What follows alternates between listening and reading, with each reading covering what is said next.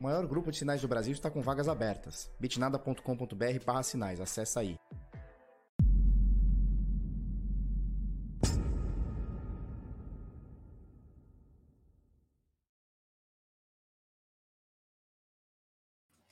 Fala seus bit louco de uma figa, tudo bem com vocês? Eu sou Felipe Escudeiro do canal Bitnada, essa aqui é a Bit Cozinha. Hoje, sexta-feirinha da maldade, dia 14 de maio de 2021. Agora são 10, 9 para as 8 da manhã. E aí, tudo bem, belezinha? Show de bola? Deixa eu falar uma coisa para vocês. Temos assunto hoje para falar, hein? Temos assunto para falar, para começar com a Binance. Vocês conhecem a Binance, que é a maior corretora do mundo? Ela está sendo investigada, mais uma investigação nas costas da Binance. E a gente vai falar muito sobre isso, né? É um ataque à descentralização, a gente vê cada vez mais esse ataque à descentralização. Não tô falando que eles estão certos ou errados, a gente vai, vai, vai falar bastante sobre isso, é, mas a questão não é se estão certos ou estão errados, a questão é a descentralização está sob ataque. E cabe a nós, é, cada vez mais, boicotar os boicotadores, sacou? Para a gente começar, temos uma trégua no mercado, olha que maravilha após dois ou três dias, dois dias aí, né, de muita queda, depois de muita queda, dois dias de muita queda, o mercado parece, nesse momento, parece, parece estar mais aliviado, mas ufa, né? Muitas notícias ruins. A gente vai falar um pouquinho sobre o Elon Musk novamente. Sim, vamos falar daquele filho da putinha do nosso mercado. Nós vamos falar desse filho da putinha, né? É, e, e, talvez as porque lembra que a gente falou ontem, cara, a gente não consegue ler o que esse cara tá pensando. Claro que a gente não consegue ler. Se você conseguisse ler o que um bilionário tá pensando, você também seria um bilionário, né? Então a gente não consegue ler, mas parece que leram umas entrelinhas e parece que o danadinho vai querer entrar na mineração de Bitcoin. Olha que danado. Nós vamos falar sobre isso. Nós vamos falar sobre isso, tá? Então o mercado sente o baque. O Elon Musk chega e fala assim: olha, esse negócio de Bitcoin aí, ó, essa, essa paradinha aí que esses caras ficam falando aí de Bitcoin, esse Bitcoin aí, sabe o que está acontecendo? Gasta muita energia. E é, nós não podemos aceitar que energia seja gasta. Desde que não seja é, limpa, né? Nós não podemos aceitar que energia seja gasta. Nós precisamos é pegar o querosene e jogar no foguete para levar para a Lua. Aí tudo bem né? E aí o mercado deu aquela baqueada, porque é um cara muito influente e, e tudo mais que a gente já discutiu ontem, né? Legal. Legal. E aí o que acontece? Bitcoin dá uma, uma segurada, tá? Nós temos algumas, nós temos alguns destaques aqui, tá? Então o Ethereum também, 3.900, quase 4.000, na, na, na beirola ali dos 4.000, ICP subindo, BNB subindo, Doge subindo, XRP subindo, Cardano subindo muito, nós vamos falar bastante sobre isso, tá?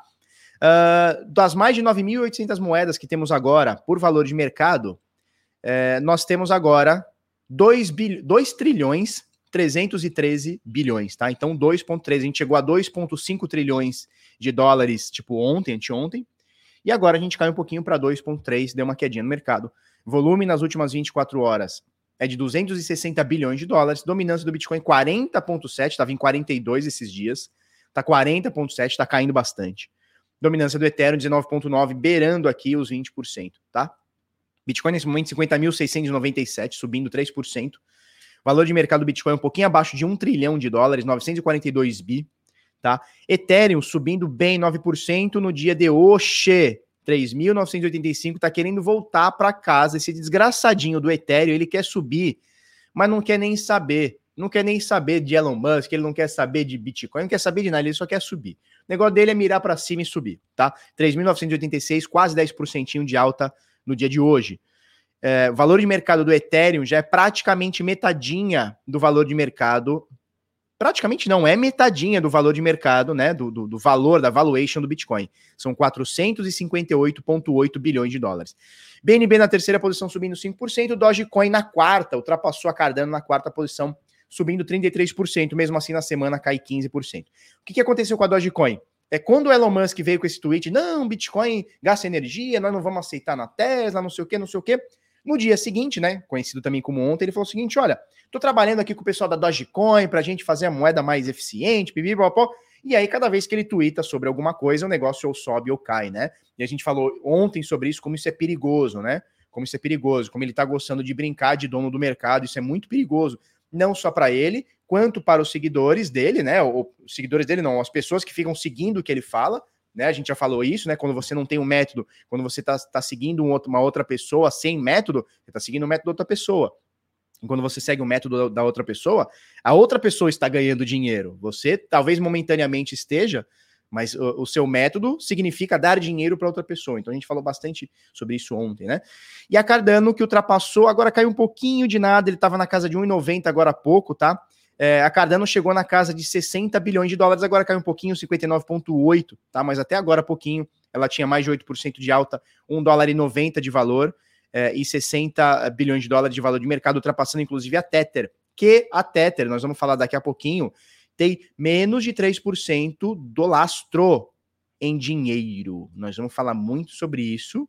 Isso aqui é uma, é uma, é uma, é uma headline péssima, mas quando a gente olha a matéria, não é tão ruim assim. Não é tão ruim assim. Na verdade, é até bom, é até melhor do que a gente mais ou menos imaginava, tá? É, esse é o panorama de mercado, XRP subindo 10%, Cardano subindo 7%, Internet Computer, 315 dólares, 13% de alta, Polkadot subindo 10%, Bitcoin Cash na décima posição subindo 9%. Esse é o panorama do mercado, pouca coisa caindo, pouquíssimas coisas caindo, caindo. Shiba Inu, Shiba Rola, subindo 27%. É mais ou menos esse o panorama do mercado. Bitcoin dá uma segurada, as altcoins botaram para torar. Vamos ver até onde vai, tá? Nesse momento, Ethereum 3.979, 3.991. Bitcoin 50.683, a gente multiplica por R$ 5,31 desvalorizados brasileiros para a gente chegar no último preço aqui da Bitpreço, que é de 271,6 mil reais, tá bom? Esse é o valor, o último preço aqui na Bitpreço em reais, 271.617 reais, tá? Ó, nós encerramos as inscrições para a comunidade Decifrando Trade. Se você quiser fazer parte da próxima turma que vai acontecer no futuro, o link está na descrição. Bota seu nominho, bota seu e-mail. É o nosso curso de análise gráfica, análise técnica, comunidade e tudo mais, tá? É... Cadê meu gráfico? Eu não abri o gráfico. Olha que maravilha! Eu fiz tanta coisa hoje cedo que eu não abri o gráfico. Olha que maravilha, sabe? Legal. Cardano ontem. Cardano ontem. Deixa eu ver se vocês estão vendo a minha, a minha tela. Então, Cardano ontem bateu aqui um dólar e 96. É isso? Ela chegou a bater um dólar e 96. Olha que doideira. Nada, 1,9719, olha só. Por que, que meu computador tá lento hoje? O que tá acontecendo? Tem muita coisa aberta, né? 1,9719, 1,9719. É o novo topo histórico para Cardano, que atingiu ali acima dos 60 bilhões de dólares de valor de mercado, deu uma quedinha, voltou até 1,70, 1,80 Agora, nesse momento, 1,87 por aí, tá? A Cardano tá muito bonita. Você vê que no dia de ontem ela veio, a gente falou sobre isso, né? Ela veio visitar. Opa, descobri que tem um ponto aqui, ó. Vocês estão vendo aqui um ponto aqui, ó? Vou tirar esse ponto daqui.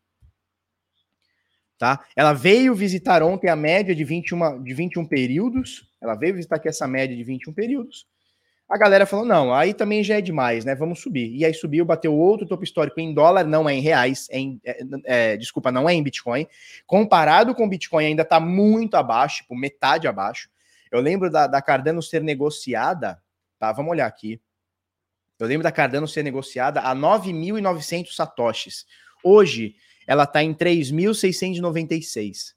Ou seja, ela está menos da metade do que já valeu um dia em Bitcoin, tá? Em dólar, beleza, tá no topo histórico, mas em Bitcoin ela vale metade, né? Então, assim, o carinha que comprou Cardano, como eu, lá na casa do chapéu, tá perdendo pro próprio Bitcoin, tá? É que no meu caso, quando eu comprei, foi abaixo de uma valorização exponencial também em Bitcoin. Mas muita gente tá perdendo dinheiro e às vezes tá olhando isso aqui ó, e achando o máximo. Nossa, eu comprei a 50 cents, agora tá 1,80. Beleza, tu vai comparar quantos satoshis zero e quantos são, o cara tá perdendo para o Bitcoin, né? E a gente fala muito disso, né? Para você não comparar apenas em dólar. Não comparar apenas em dólar, principalmente se você trocou o Bitcoin por determinado altcoin. Tem que ficar muito, muito, muito atento nisso. Porque às vezes em dólar você está se enganando. Você fala assim, nossa, que legal. É, fecha o Xvideo, já fechei, já fechei, fica tranquilo. Não tem nada aqui. O, o Pony Hub, já fechei. Às vezes o carinha tá fazendo a comparação, nossa, eu comprei a um dólar, agora tá dois. Só que quando ele compara com o Bitcoin, ele tá perdendo grana. Se eu tivesse deixado em Bitcoin, estaria ganhando mais. Não é o caso aqui, mas pode acontecer, tá?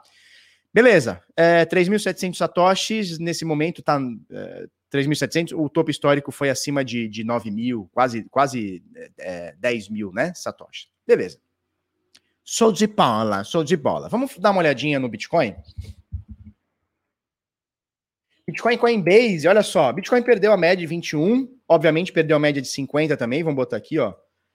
Perdeu a média de 50. A gente falou no semanal, deixa eu tirar a média de 50. Não, vou deixar de 50.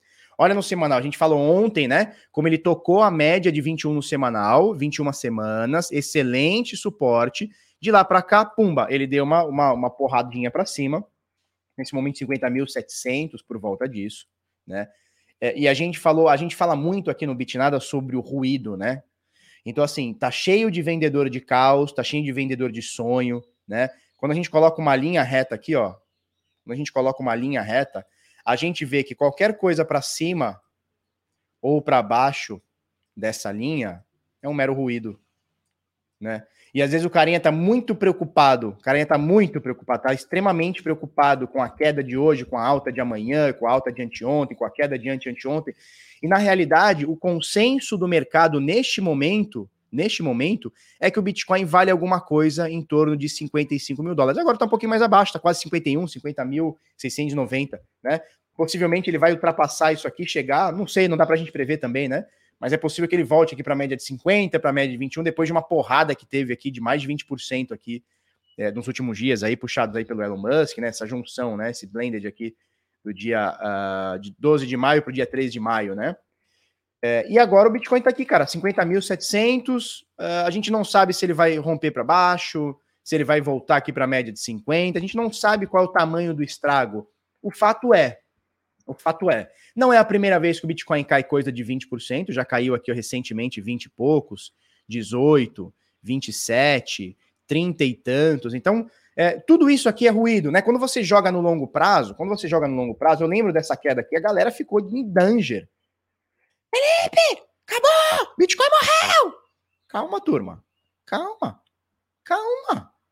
Isso aqui é ruído, né? Isso aqui foi um ruído, né? Essa, essa queda dos 42 para 29, 28 mil dólares, caramba, de 40 mil para casa, para casa dos 40, é, caiu para casa dos 20.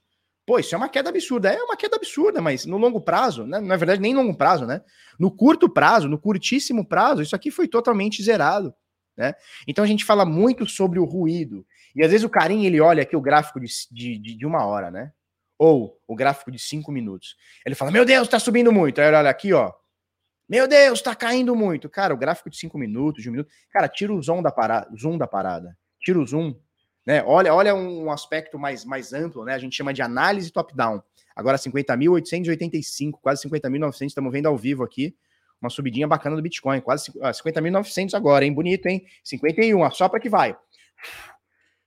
Assopra que vai o bichão, assopra que vai tá? E aí tá cheio de vendedor de caos, vendedor de sonho, vendedor de ilusão, e a realidade é que nesse momento a gente está lateralizando nesta zona de preço, tá? Entre 47 mil, 50 mil que seja, até aqui os 61, deu uma porradinha para cima aqui esse dia aqui no 64, top histórico, mas essa é esse é o consenso de preços nesse momento. Felipe, até onde vai esse consenso? Eu não, não faço ideia. Pode ser que amanhã a turma fale assim: ó, oh, não, 50 mil tá muito caro, vamos voltar para 20. Ou a turma fala, legal, já bateu aqui o que a gente tinha que bater, quem tinha que comprar, comprou, quem vendeu, vendeu, vamos torar essa porra pra cima. Pode acontecer, a gente vai ver isso aqui, 60, 70, 80 mil dólares, vai saber, tá? Neste momento, neste momento, esse é mais ou menos o consenso de preço, que o Bitcoin está lateralizando por volta disso. É, qualquer decisão que a gente tome a partir disso é precipitada tá? É, é precipitada, porque aqui a gente vê muita volatilidade, o preço está bem alto e tal. Rolou uma volatilidade bem grande nesse, nesses últimos dias, né? Volatilidade do Bitcoin chegou, o ATR aqui dos últimos 10 dias, a média de ATR dos últimos 10 dias chegou a 6%, ele bateu 9, praticamente 10% nesses últimos dois dias. Mas se a gente for parar aqui, tirar o zoom daqui, é, e colocar numa, numa escala logarítmica aqui, ó, a gente vai ver também que aqui também teve muita volatilidade. E também teve muita indecisão, tá? Eu, tô falando de maio do ano passado, final de abril do ano passado, até mais ou menos outubro, tá, turma? Até outubro, tá? Onde o preço do Bitcoin subiu, desceu, e aí era a mesma coisa. Meu Deus, será que agora vai? Meu Deus, o Elon Musk. Meu Deus, o McAfee. Meu Deus, não sei quem. Meu Deus, a Binance. Meu... Sempre tem uma coisa, sempre tem. A gente tem que entender isso. Sempre tem uma notícia, sempre tem uma verdade, sempre tem uma, uma mentira, sempre tem um boato, sempre tem tudo. O que importa é o quão influenciável você é na notícia, no fato e no boato, né? Por exemplo, o carinha que vendeu só porque o Elon Musk falou que o negócio não é legal. Na verdade, ele não falou que não é legal, ele falou sobre, sobre a energia, o custo energético do Bitcoin. Ele não, ele não, ele não fez juízo de valor sobre o Bitcoin, mas intrinsecamente ele está fazendo, né? Nas entrelinhas ele está fazendo. Ele está querendo dizer o seguinte: olha, o Bitcoin gasta muita energia. E é justamente esse gasto energético, esse gasto computacional, é justamente isso que dá o valor para a rede. É justamente isso que dá confiança para a rede. Isso se chama proof of work, prova de trabalho. A prova de trabalho é exatamente isso: é você botar matematicamente, energeticamente, computacionalmente é, uma força que é irrefutável. É, é justamente isso. O proof of work é exatamente isso. É você mostrar através de computação e, obviamente, gasto energético, né? Numa, numa segunda, indiretamente ou diretamente até, a gente vai falar que é diretamente, é você mostrar que aquela conta está certa que aquele bloco foi realmente minerado, que aquelas transações foram realmente validadas. Por quê? Porque existe um histórico energético gritantemente, absurdamente alto. Isso é o valor do Bitcoin. Esse é o laço do Bitcoin. É a força computacional que nós temos. Por isso o Bitcoin é tão valioso, porque a gente sabe que não é um riquinho, ou um pobrinho, ou um cara com uma caneta na mão que vai simplesmente chegar lá e alterar algum bloco, alterar alguma informação, mudar alguma informação que existiu há meses ou anos atrás. Então, esse é o grande valor do Bitcoin, né? Então, assim, quem vendeu ou comprou por conta de tweetzinho, tomou no cu, porque o negócio chegou aqui nos 46, vamos olhar aqui, ó. 45, olha só, chegou nos 46, né? 46.090. E agora já tá nos 51. Né? Então o cara vendeu aqui, perdeu uma grana, olha o que ele já tá perdendo. Já subiu praticamente 10%. Eu não sei até onde vai essa alta. Mas eu quero dizer é o seguinte: você não pode ficar comprando ou vendendo por conta de boato. Ou você pode, se esse é o seu método, tá tudo bem. Arque com ele, tá? É, o fato é, isso é um fato, o Bitcoin está lateralizando nessa zona de preço entre 50 e 60 mil. Até onde vai isso, Felipe? Não faço ideia. Temos, é, apesar dessa queda forte, tá? Eu, eu, a gente falou muito ontem sobre a maturidade ou falta de maturidade, ou o achismo da nossa parte, né, dos bitcoiners, em achar que esse mercado é maduro o suficiente. É, esse tweet do Elon Musk mostrou que não temos a maturidade que achamos que tínhamos, que achávamos que tínhamos no mercado, tá? É, o legal é que a gente cai, mas cai numa zona de preço que já é conhecida ali nos 47, 46, 48, 50. A gente cai, mas cai ali no limitezinho que a gente já caiu anteriormente, já caiu aí, está vendo no gráfico aí, é, recentemente, e lá para março. Então, opa, legal. Legal.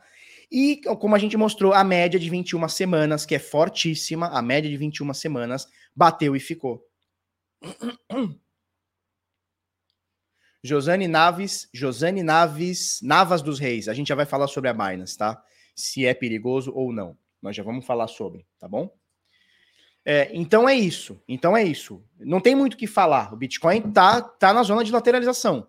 Muita gente vai dizer que é uma zona de acumulação, eu acho, e aí é achismo, não é análise, é achismo do Felipe. Pode ter até um viés de confirmação, porque eu estou comprado, confesso, mas é um achismo que, pela tendência, a tendência vai ser continua, vai ser continuada, tá? Então, na minha visão, sim, estamos numa tendência é, de alta, mesmo que nessa parte lateralizada. Então, acho que estamos numa, num período de acumulação, mas vai ter gente que acha justamente o contrário. Vai ter gente que acha justamente o contrário. Olha, Felipe, aqui estamos numa zona de distribuição de lucros, onde a galera fala: não, desses 50, 60 não passa mais, agora eu só vou vender porque daqui é só ladeira abaixo. Vamos ver.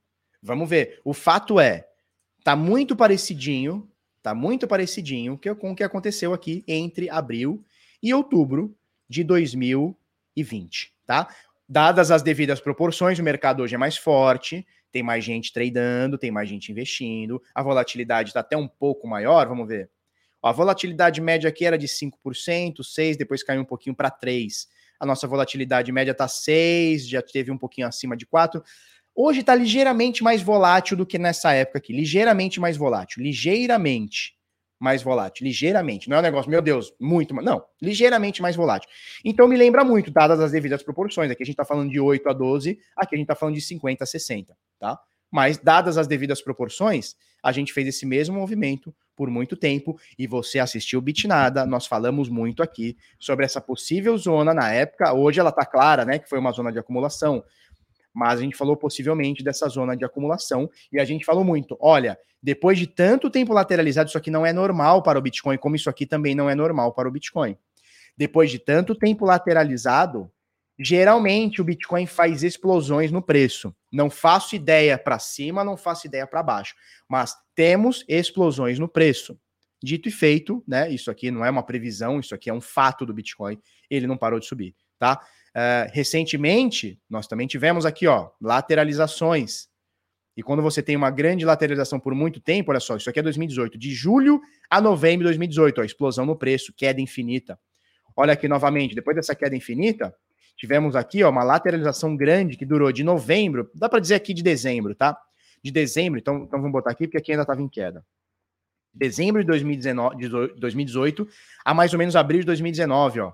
Uma lateralização dadas as devidas proporções também, tá? Aqui a volatilidade estava menor ainda, olha só, média de 2, 3%, um pouquinho mais, menor do que aqui e, e, bem menor do que aqui, né? Agora já fez uma diferencinha. E a gente teve uma explosão de preço em 2019, ele saiu de 2 mil dólares, é, desculpa, 3.200 dólares para 14. Aí depois caiu, beleza. Mas a gente tem essas explosões quando o preço tende a ficar paradinho, esse é, é uma natureza do Bitcoin. O ativo é assim, ele se comporta dessa maneira. Então, é, é muito possível que depois dessa outra lateralização que a gente está vivendo nesse momento, é muito possível. Eu, eu não vou cravar aqui, porque é, eu não gosto desse papel, né? De ficar tentando adivinhar o futuro, para depois chegar aqui, eu avisei para vocês que o Bitcoin ia subir. Tem cara que fica fazendo isso o tempo inteiro, eu acho péssimo, né? Eu acho péssimo, porque você faz uma previsão, se não der certo, você ressignifica ela, né? Não, veja bem, eu falei que ia subir, mas aí também não contava com Elon Musk. Porra, tu falou que vai subir, senta na trolha e fala que vai subir, pô. Não fica com esse papo furado, né? Então eu não gosto desse papo, mas na minha visão, aí é um achismo, não é análise, não dá para cravar. A gente tem mais uma lateralização aqui. Opa! A gente tem mais uma lateralização aqui nessa zona aqui possivelmente virá com uma porrada. Eu espero que para cima, mas estou preparado também se ela vier para baixo, tá? Preparado que eu digo é psicologicamente, porque eu não vou vender meus Bitcoin. Esses dias um carinha falou assim para mim: "Felipe, Felipe, você já vendeu os seus Bitcoin? Que vender meus Bitcoin, rapaz? Respeita a minha história. Respeita o meu Bitcoin comprado. Respeita o meu Bitcoin adquirido. Vem com esse papo de vender Bitcoin, não. Tá pensando que eu sou quem? Deixa meu bichão quieto na minha carteira e ponto final, tá bom? Beleza? É, é isso, tá? Sobre o Bitcoin é isso. Nesse momento, 50.845, deu uma subidinha hoje, tá bonitinho, né? Veio de, veio de, uma, de uma indecisão, ó. Olha que candle escroto, né? Depois de uma vela gigantesca de alta, indecisão de alta ontem, indecisão de queda ontem, a turma ficou meio no 0 a 0 aqui, né? Você vê que ficou mais ou menos na, na, no fechamento do dia do Elon Musk, que é o Elon Day, o Elon Day 2, né? Porque teve o Elon Day 1, que foi esse aqui, tá? Que o Bitcoin subiu 20%. E aí vai uma reflexão também, tá? Um dia ele subiu 20%, a gente falou sobre isso ontem, né? Um, um dia ele subiu 19% quando ele falou que comprou o Bitcoin, quando ele anunciou. No outro dia caiu 12, mas se a gente juntar os dois aqui, que na verdade foi, numa, foi na virada, deu os 20%. Ou seja, é, e aí vai uma reflexão, né? Que assim, nós bitcoiners, quando ele falou bem, todo mundo achou maravilhoso. Yes, legal, Elon Musk, o bilionário, quem sabe mesmo é o é Elon Musk, não é o Samidana. Quando ele fala mal, a gente fica bravo. Ué, então a gente tem um duplo padrão de pensamento aqui. Quando ele fala bem, serve. Quando ele fala mal, não serve. Então vamos ser coerentes também, né? Vamos ser coerentes também. Tá? Então aqui a gente ficou muito feliz. Eu fiquei muito feliz. Falei, puta, é isso aí, Elon Musk. Mete os bitcão mesmo na conta, vamos ficar ricão e o bagulho é louco. E aí o que acontece? Quando ele vem, é, não é bem assim, não vamos aceitar Bitcoin, não sei o que, não sei o que, o negócio cai e a gente fica puto também, tá? Então, esse é o problema da gente também ter dado muito valor para o que ele disse positivamente para o Bitcoin. Porque quando ele falar negativamente, a trolha é igual ou até pior, tá? Porque agora é, tem muito mais gente sendo influenciada. E não tem como a gente falar, é um perfil só no Twitter, eu não sei se ele tem outras redes sociais, mas só no Twitter, se eu não me engano, ele tem 50 milhões ou 50 muitos milhões de seguidores. É muita coisa. Um cara com 50 milhões tem muita influência, tá? Ludmilla tá falando que o Ether foi embora, Ethereum 4K. Vamos dar uma olhada. Acho que sobre o Bitcoin é isso, tá, turma? Acho que sobre o Bitcoin é isso. Faca tá caindo ainda? Cara, pode dizer que ela parou ou está querendo parar. Eu não cravaria ainda, eu esperaria mais alguns dias. Ó, aqui foi a mesma coisa, ó. Olha só, só pra gente entender. Dia 13 de abril, fez um topinho, dia 14, topo histórico, queda, queda, queda, queda, queda, queda. Teve um dia que ela parou, voltou para a média, papapá, subiu. Esse dia que tu fez um pimbar, todo mundo falou assim: opa, legal, parou a queda. Nada, voltou a cair mais 4, 5 dias, tá? Então a gente tem um exemplo recente aqui de que não é apenas um dia de lateralizado ou de, de altinha que é o suficiente para a gente falar a faca caiu. Bom dia, filha. Bom dia. É, não é suficiente. Então a gente tem que esperar as próximas horas, próximos dias. Cara, tem oportunidade aqui para todo mundo. Bitcoin está nessa zona de preço. Tá? No longo prazo, tanto faz, tanto faz, como tanto fez. O carinha que comprou em 45 e o carinha que comprou em 51 ou em 55. Tanto faz. Como assim, Felipe? Tá dizendo que o carinha comprou em 45 e um carinha comprou em 55, tanto faz? Você tá louco? Sim, tanto faz. É esse era o mesmo dilema existencial da galera que queria entrar ou queria sair ou queria achar o ponto certo aqui em 2020. Veja, o Bitcoin ficou um tempão na casa dos 8, e aí dali a pouco ele sobe e vai para casa dos 12, depois ele cai e vai para casa dos 10. Qual que é a fucking diferença do filho da puta que comprou nos 8, aqui ó, no fundo do fundo, acertou o olho do mosquito, pegou estilingue, pô, acertou o olho do mosquito. Qual que é a diferença hoje, olhando hoje, que essa merda aqui tá 50, 60 mil. Qual que é a diferença hoje do carinha que comprou aqui em 8.600 e o carinha que comprou em 12? Nenhuma. Nenhuma. Faz sentido, turma, o que eu tô falando? No longo prazo, quando você joga para o longo prazo, o carinha que pagou 10 e o carinha que pagou 12 não tem a menor diferença. Um carinha que pagou 10, o carinha que pagou 8, o carinha que pagou 12, não tem a menor diferença no longo prazo. Agora, é claro que hoje, no olho do furacão, né, com o negócio aqui a 40, 50, 60, você falar assim, pô, eu comprei a 47, o carinha falar, oh, eu comprei a 60, tem uma grande diferença. Mas no longo prazo, olha lá, olha, joga o olho de Tandera lá para cima, Thundercat, uou, Thundercat. Lá nessa desgraça, a diferença é mínima a diferença é de 20%. Sim, no olho do furacão é 20%. Mas quando o negócio sobe 1.500%, tanto faz. Porque o carinha que ficou tentando achar a melhor compra, o carinha que ficou tentando achar a melhor compra, ele saiu, ele não conseguiu entrar no mercado, porque ele ficou tentando achar a melhor coisinha. No longo prazo, tanto faz, tá? Quando eu comprei lá atrás, era a mesma coisa. Qual que é a diferença? Qual que é a diferença de um carinha que lá atrás comprou a 300 dólares e um carinha que pagou 500 dólares. Qual que é a diferença? Nenhuma. Nenhuma. No longo prazo, você olha e fala, nossa, tá 60 mil. Foda-se se foi 500, 400 ou 300 dólares que o cara pagou. Foda-se se foi mil ou dois mil dólares. Foda-se se foi 8 ou 12. Na realidade é isso. Por quê? Porque hoje tá 60. Cara, quem aqui não gostaria de ter comprado em 12? Esquece os 8. Quem aqui não gostaria de ter comprado em 12? Fala eu. Não estou perguntando se você comprou. Se você comprou, ótimo. Mas quem não gostaria de voltar no tempo agora e comprar em 12? Porque no longo prazo não faz diferença o preço que você está pagando. Então, às vezes, o cara está tentando olhar o olho do furacão. Para trade é diferente. Eu estou falando por longo prazo, tá, turma? Para trade é diferente. O cara que comprou 46 vendeu no 51, porra, o trade do século. Trade do século, show de bola. Mas quem não gostaria de voltar lá atrás e pagar 12? Ó, tá todo mundo falando eu, eu, eu, eu. O Tumur falou que eu não, ele não gosta de ganhar dinheiro. O Vitor salva eu, eu, eu, eu. Todo mundo falando eu. É, olha lá, Ludmilla. Eu, quem me dera ter comprado em 12. Pois é, Ludmilla, mas quando tava 12, quando tava 12, eu vou te contar um segredo. Quando estava 12, tinha uma galera, e não é pouco não, tá? Uma galeraça que dizia assim: não, 12 eu não vou comprar, não. Eu vou esperar ele bater 8. Sacou? E aí é que eu tô querendo chegar. O carinha que ficou de fora por conta de um ruído de 8 para 12, para 10, para 9, para 7, tanto faz. Teve muita gente, a gente conhece, eu conheço vários, vários, vários, vários, vários, vários, vários, todo mundo aqui deve conhecer. Alguém que deixou de comprar em 12, 10, 8, porque achou que ia cair para 6, para 8, para 10, para 12, para 14 e saiu do jogo.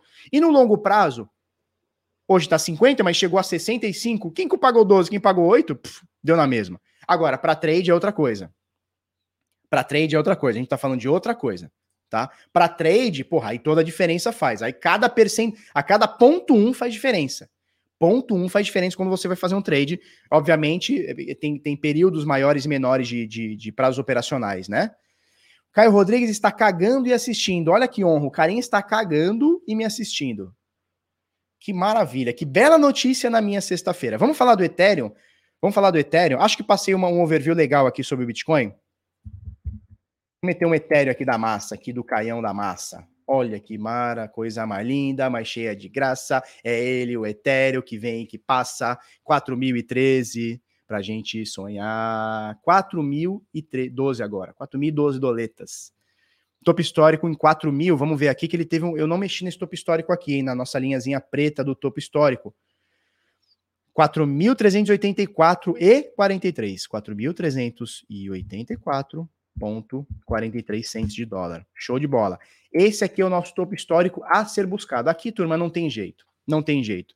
A gente falou sobre a correlação do Bitcoin com o Ethereum, a gente falou sobre a descorrelação é, dos últimos meses aqui, né, de sei lá, de janeiro para cá ou de outubro que seja para cá, novembro para cá.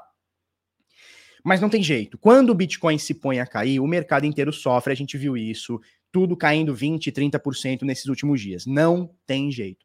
Mas aí o Bitcoin dá uma, dá uma trégua, para de cair, sobe um pouquinho, o que acontece com o Ethereum? Voltou para casa dos 4 mil dólares. Cara, isso aqui é um indicador fortíssimo que a turma tá cagando e andando e tá querendo botar isso aqui para casa dos 4, 4,5, como já quase bateu, 4,380. É, quem sabe até 5 mil dólares, né? Volatilidade do Ethereum bem alta, né? Comparada com a média, 12% nos últimos dias. A média de 8%, o Bitcoin tem uma volatilidade média de 6%, então você vê que o Ethereum ele é pouca coisa mais volátil. Quando a gente compara com outras altcoins que tem a volatilidade de 15, 20, algumas 25% de média, olha que doideira né? 25% de volatilidade diária de média. A gente tem o Ethereum que tem pouquíssima coisa acima do Bitcoin, coisa aqui de 8%, né? O Bitcoin é coisa de 6, 6 ponto alguma coisa, o Ethereum na casa de 8, 8 ponto alguma coisa. Então é bem coladinho, né? Ethereum tá muito bonito, não tem como a gente ignorar que é uma, cara, trend follower aqui em Ethereum tá dando risada. Tá dando risada, risadaria né? Trend follower, quem está seguindo tendência, como eu, que estou seguindo no Bitcoin, que estou seguindo na Cardano, que estou seguindo no Ethereum, tá dando risada. O Bitcoin deu uma empacada, sim, ele bateu ali os 60, 50, tá lateralizando aí os últimos três meses, tá nesse, nesse chove no mole, aí tá até chato. Tá até chato, né, para o Bitcoin. Quando você olha o Ethereum, não tem chatice, não. Ethereum, a chatice do Ethereum é quem não, não, tá, não tá comprado. Essa é a chatice. Porque a tendência de alta do Ethereum é claríssima, né? É claríssima, não tem o que falar aqui. Tá? Do Corona Crash para cá, a gente mostrou isso aqui esses dias, são quase 4 mil e caralhada por cento.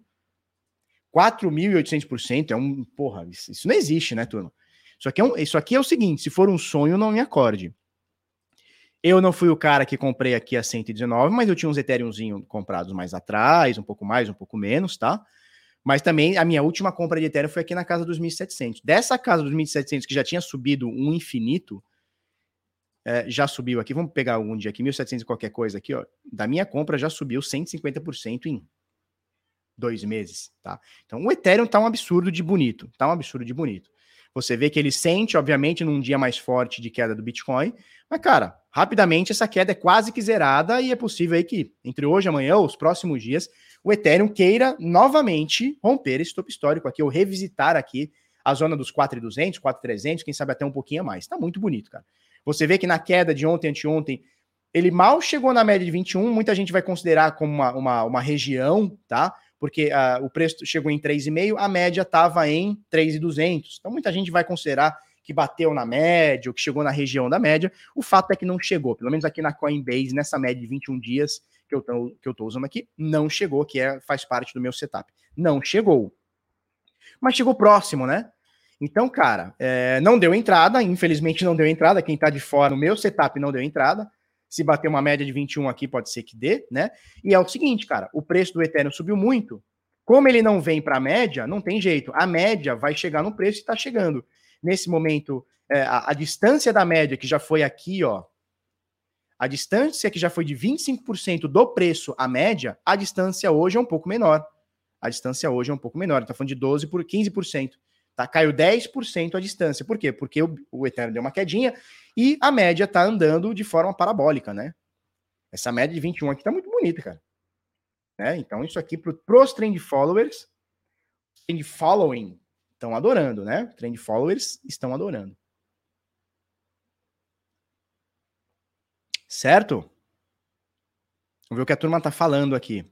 José Renato Rosit diz o seguinte: 5K logo ali. Caio Rodrigues, estou no Ethereum faz tempo. Show. Estou comprado a 1.200. Baleou. Sidney baleou. Sidney baleou. Ô Felipe, qual é o horário da live com o Maurício hoje? Happy Hour Crypto hoje às 20 horas, horário de Brasília. Maurício Belinello, é... Marcelo Paz, Daniel Cocchieri, ex-Bitcoin Trade, hoje Lick, tá? Vamos trazer uns cara piroca aqui pra gente trocar uma ideia hoje às 8 da noite, 20 horas, horário de Brasília, tá? Depois eu deixo o link aí. Obrigado para as mais de 1.100 pessoas que estão assistindo a gente ao vivo, em vivo, né? Em vivo. Se você Gostou do nosso conteúdo? Dá aquele like, se inscreve. Se você não gostou, se inscreve também. Só para dizer assim, eu, eu não gosto. Aí amanhã você volta amanhã, eu não gosto do seu conteúdo. Aí você volta todo dia, tá bom? Luiz Felipe, Felipão, mostra os indicadores que você utiliza e como encontrá-los. Cara, simples, simples, simples, tá? Eu uso, isso aqui são médias, tá? Médias móveis. É, essa de 21 eu uso exponencial, essa de 50 eu uso média simples, tá? Média aritmética você procura aqui no, nos indicadores aqui do TradingView, você pode usar esse, essa, pode pegar esse nome aqui, ó. Color EMA barra SMA. Tira uma print aí para você pegar depois. Ela joga duas médias, uma EMA, uma Exponential é Moving Average, né? Então, uma é, média móvel, aliás, uma média exponencial e uma média móvel simples, né? Então, uma média aritmética. Ele joga duas aqui e você pode colocar os valores. Eu uso a de 21 exponencial. Eu posso colocar também a de 21 simples aqui, você vê, ó. Dá para ver aqui, né? Você vê que ela, elas quase se encontram, elas têm pouca diferença, mas existe uma diferencinha, tá? É, e eu uso a mesma coisa para média de 50 e para média de 200. tá? Então é esse indicador aqui. Color EMA barra SMA, procura aí no TradingView. E esse aqui, cara, é o ATR percentual. Você tá vendo aqui, ó. Tá vendo aqui em cima, ó, ATR percentual. Só você procurar aqui indicadores, cadê? Indicadores de estratégia. Você põe aqui, ó, ATR percentual. Vai achar o ATR percentual. E é isso aí, tá? Esses são os indicadores que eu uso aqui pra, para os vídeos, né? Para os vídeos. É, tem outros indicadores que a gente acaba usando para outras análises, enfim, mas aqui é uma análise mais macro, não é uma análise pontual das coisas, mesmo porque eu não sou analista CNPI certificado, então não posso ficar passando análise, call e etc. Então é sempre um overview do que está rolando no mercado, enquanto o Ether da massa, 4.002 dólares. Eu fiz uma, eu fiz uma, uma live ontem com o pessoal da Paxful, né? E é o seguinte, é, o pessoal, tem um pessoal que não gosta que chama as coisas erradas. Então assim, o Ethereum é a rede Ethereum, certo? Ether é a moeda, é o ETH, tá? Então Ethereum é a rede, Ether é a moeda. Então tem gente que não gosta, que fala assim, o Ethereum subiu, o Ethereum não subiu nada, o que subiu é o Ether. Tem uma galera que não gosta, né? É que nem falar sobre Bitcoin em maiúsculo. Você já viram essa definição? Bitcoin maiúsculo, Bitcoin minúsculo. Vocês sabem qual é a diferença do Bitcoin maiúsculo para o Bitcoin minúsculo? Eu vou botar aqui, ó. Bitcoin igual maiúsculo igual a rede. Bitcoin minúsculo igual a moeda. É uma definição que eu acho uma bobeira, né? Então, assim, ó, Bitcoin igual a uh, Bitcoin maiúsculo igual a rede, Bitcoin minúsculo igual a moeda. É uma definição bobeira, né? Essa é a grande realidade. Mas tem uma galera que, se você falar que é maiúsculo, o cara fica puto com você, cara. Então, cara, a galera é que fica pistola, tá? Augusto Guilherme, Barba, libera a inscrição decifrando hoje como bônus. Poxa, a maioria das vezes o prazo ia até sexta. Pois é, cara, mas a gente avisou que ia até quinta, né? E assim, eu tenho que ser, eu tenho que ser firme com a minha palavra, porque numa próxima vez você não vai acreditar. Você vai falar assim: ah, o cara fala que vai até tal dia, mas, não, mas vai até mais. Cara, se inscreve lá para a próxima, tá? A gente vai abrir é, num futuro breve aí, quem sabe, tá? Ó, o Felipe Augusto resolveu a parada, né? O Charazão aqui resolveu a parada. A diferença é a trolha da Shiba no meio desses frescos. É, é isso, cara. É isso. Tá? Vamos, vamos para os assuntos aqui, que a parada é sinistra. Primeiro, bitnada.com.br barra sinais, o link está na descrição, tá no QR Code aí também. Você acessa, tá? É, a gente manda para você possíveis entradas com lucros em altcoins e Bitcoin também. Para o pessoal que fala que, ai, Felipe, você não dá sinal da XRP. Aqui, ó, XRP no para o SDT. Compra por volta disso aqui. Alvos para você fazer o lucrinho, stop para não dar ruim, é, recomendação de manejo de risco de capital para trade. ZRX no par Bitcoin, a mesma coisa, tá? Então deu aqui, ó, preço de compra aproximado, alvos para você fazer seu lucrinho, stop para não dar ruim, manejo de risco recomendado. A gente faz isso 24 horas por dia, obviamente, enquanto o mercado estiver ok. Se você quiser fazer parte, o link está na descrição, está no QR Code, bitnada.com.br barra sinais. A gente vai te entregar um guia em vídeo, como se fosse um curso de como operar os sinais, não é sobre trade, não é para fazer, aprender a fazer trade, é como operar os sinais. Um canal exclusivo para o envio dos sinais no Telegram, que foi esse que eu mostrei, um canal exclusivo para o envio dos resultados também no Telegram, e o Light Trade, que é um software, tá? A gente tem o um planinho mensal, R$ 59,90, planinho trimestral, 150 pila, tem um descontinho. Você pode pagar com cartão, boleto e criptomoedas. Fica atento que criptomoeda, a taxa das redes estão caríssimas. Acaba, às vezes, não compensando muito. Detalhe, quando você fizer dois detalhes aqui, para cancelamento do plano, é só mandar um e-mail para o nosso canal oficial, que é o e-mail suporte01@bitnada.com.br, você tem essa informação quando você assina, tá? É, e outra coisa, como é que você recebe aqui? Cara, compensou o plano aqui, você fez lá via boleto ou via cartão, compensou, vai chegar um e-mail para você com acesso ao guia dentro do Nutror, tá? Que é a plataforma de vídeo. E dentro da primeira aula de vídeo você vai ter o, como chegar no acesso nos sinais, tá? Então não seja afobadinho. Vai chegar um e-mail para você, leia o e-mail com atenção, acesse as aulas, assista as aulas, né? Ah, Felipe, eu não quero assistir aula, então nem assina, bichão. É meia hora só de aula nem assina, sabe por quê? Se você não, não, não tá preparado para assistir 30 minutos, você não tá preparado para fazer trade, você não tá preparado. Cara, 30 minutos da sua vida para você botar seu dinheiro, você não tá preparado, não assina. Não assina. Tá bom? É isso aí. O link tá aí na descrição e tudo mais e pipipi popopó, tá? Já falamos. Vamos lá. Ontem um carinha, um carinha duvidou do que eu falei. Teve um carinha na live que falou assim: "Que isso, Felipe? Você está falando besteira" é, a, Tesla, a, Tesla, não lucrou mais do, é, com Bitcoin do que com carro. Eu vou provar aqui para você. Notícia do Tecnoblog, você pode achar essa informação nos balanços. Até falei ontem, vai, vai consultar os balanços, tá? Nesse primeiro trimestre, é, a, a, Tesla gerou um lucro recorde, tá? Gerou um lucro recorde. Eles nunca tiveram tanto lucro. Eles venderam lá 10% das suas criptomoedas e tiveram uh, e, e, e venderam 272 milhões de dólares, tá? mais de um bilhão de reais. Com isso, eles tiveram um lucro, eles tiveram um lucro, ó, teve um impacto positivo de 101 milhões na lucratividade da montadora. Veja, no primeiro trimestre de 2020, no primeiro trimestre, o lucro da Tesla foi de 16 milhões, 16, 16, não é 160 não, 16. Então esse lucro, esse lucro de 101 milhões na compra de bitcoins da Tesla foi maior do que o primeiro trimestre de 2020 tá? Então não duvide do que a gente fala, porque quando a gente fala, a gente tem os embasamentos, falou? Gente tem os embasamentos, falou? Então, o ano passado, primeiro trimestre, a Tesla faturou 16 milhões vendendo carro. Esse ano, primeiro trimestre, eles faturaram 400 milhões, 101 milhões foram só com o Bitcoin. Detalhe, Bitcoin eles compraram em janeiro, venderam em fevereiro. Ou março. Eles compraram em janeiro e venderam em março. Foi três mesinhos, dois mesinhos segurando Bitcoin e eles faturaram uma fortuna, tá? Então, por favor, não duvide do que a gente fala, tá bom? Agora, uma coisa é duvidar, outra coisa é questionar. Questionar, vamos questionar tudo, tá tudo certo. Agora, duvidar, chamar a gente de mentiroso, aí não, né, tio? Aí não. Não chama a gente de mentiroso, tá bom? Que a gente não gosta. A gente fica ofendido. Tá bom? Vamos lá. É, sobre um pouquinho da polêmica de ontem, eu quero resgatar, porque, obviamente, ficam resquícios, né? O Jack, né? Jack, Jack O, Tequila, quem lembra aí, anos 80, né? Isso anos 80, 90, talvez, né? Isso é Jack, Jack O, Tequila, quem lembra dessa música? Só os velhos. Os mais de 30 anos vão lembrar, molecadinha nova não vai lembrar, tá?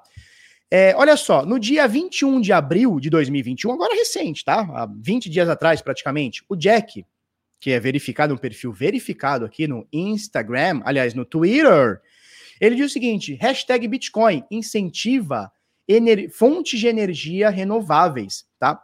É uma matéria que a Square fez junto com a Ark Invest. A gente já falou muito sobre a Ark Invest. A Ark Invest é da Catherine Wood, que é uma mina que, tipo assim, é, é, ela, é, ela, é, a nova Jean Simons. O pessoal olha para ela como se. É uma comparação besta que eu tô fazendo. Mas olha para ela como uma, uma, um gênio, assim, da, da mais recente, assim. E os ETFs dela lá, né, da, da Ark Invest, que ela é a CEO, né?